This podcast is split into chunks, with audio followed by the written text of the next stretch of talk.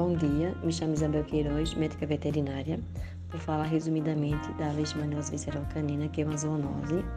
Essa doença não acomete não só os cães de nossa rotina, como também gatos e seres humanos. É causada por um parasito, que é um protozoário do gênero Leishmania. No caso do cão, é uma doença multissistêmica, porque atinge vários órgãos. A transmissão não ocorre pelo contato direto, cão, cão, homem, cão, gato, homem, por aí vai. Epidemiologicamente, a presença do mosquito palha ele tem um papel importante na transmissão da doença. Uma vez um cão está infectado, vem o flebótomo, esse mosquito vem, pica esse cão doente, faz o repasto sanguíneo e transmite para outro cão sadio. É importante dizer que existe animais assintomáticos, porém fica lá com aquela doença incubada sem manifestações clínicas. É, a gente percebe clinicamente, fazendo um exame no animal, a presença de descamação, onigogrifose, que é o crescimento das unhas, úlceras, úlceras nas extremidades, aumento dos gânglios, aumento do baço aumento do fígado, causando assim uma hepatoesplenomegalia. Essa doença não tem cura.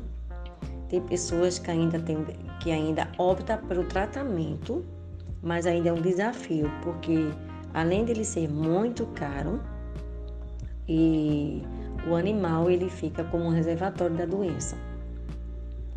Os sintomas, eles são visíveis perceptíveis quando o animal já está com a doença bastante desenvolvida.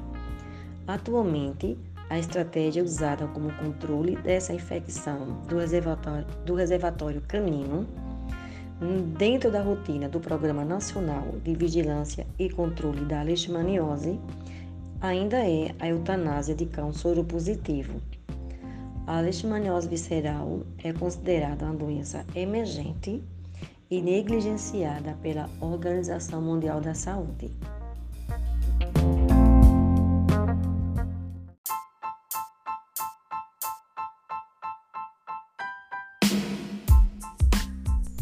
Meu nome é Williams Licera, sou agente de combate a endemias e digitador de programas. Falar um pouco do programa que usamos é, para leishmaniose visceral. Esse programa se chama GAL, que é o Gerenciador de Ambiente Laboratorial. Essa solicitação de exame é feita na área de animais vertebrados.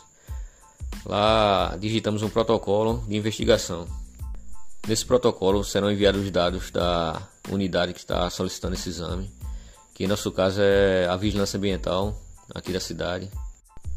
A área de atuação que é a mastologia, que são os animais mamíferos, o grupo de animais que é o canídeos, que pode ser de natureza doméstica ou então silvestre. Esses animais ele pode ser domiciliado ou não. É, também colocamos a identificação e as características do animal, é, como o nome do animal, do proprietário, o endereço, o sexo do animal, a classificação etária, se ele é filhote, jovem ou adulto, a idade, a cor da pelagem, e a raça. Também colocamos se o animal agrediu ou não algum humano. O tipo de abrigo, se é intradomiciliar ou peridomiciliar.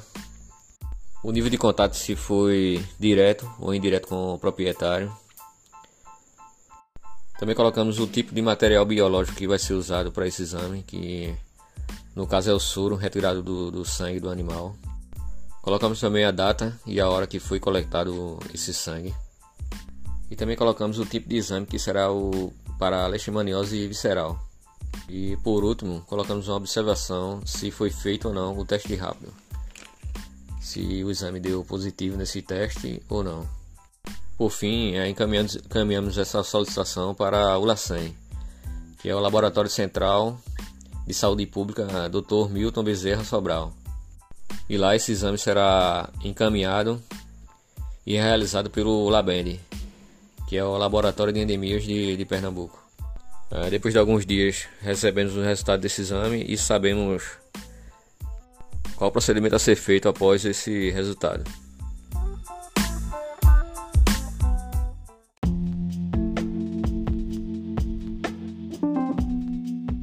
Meu nome é Jéssica Fernanda, eu faço parte do Laboratório de Endemias aqui da Vigilância Ambiental. E o nosso trabalho em campo em relação à leishmania é muito produtivo, né?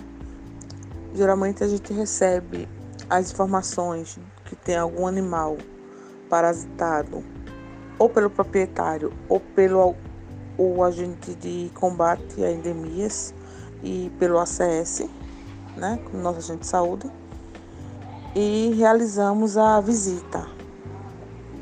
No ato dessa visita, nós fazemos o teste rápido, o DPP.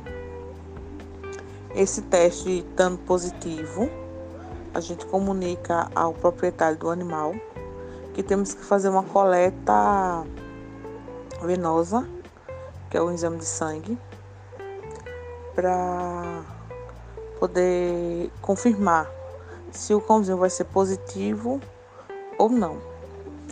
Depois dessa coleta, a gente vai para o laboratório, colocamos o sangue na centrífuga, deixamos ele centrifugar né, por um tempo, separamos o soro, resfriamos e depois encaminhamos, encaminhamos ele para o Labend, que é o Laboratório de Endemias em Recife.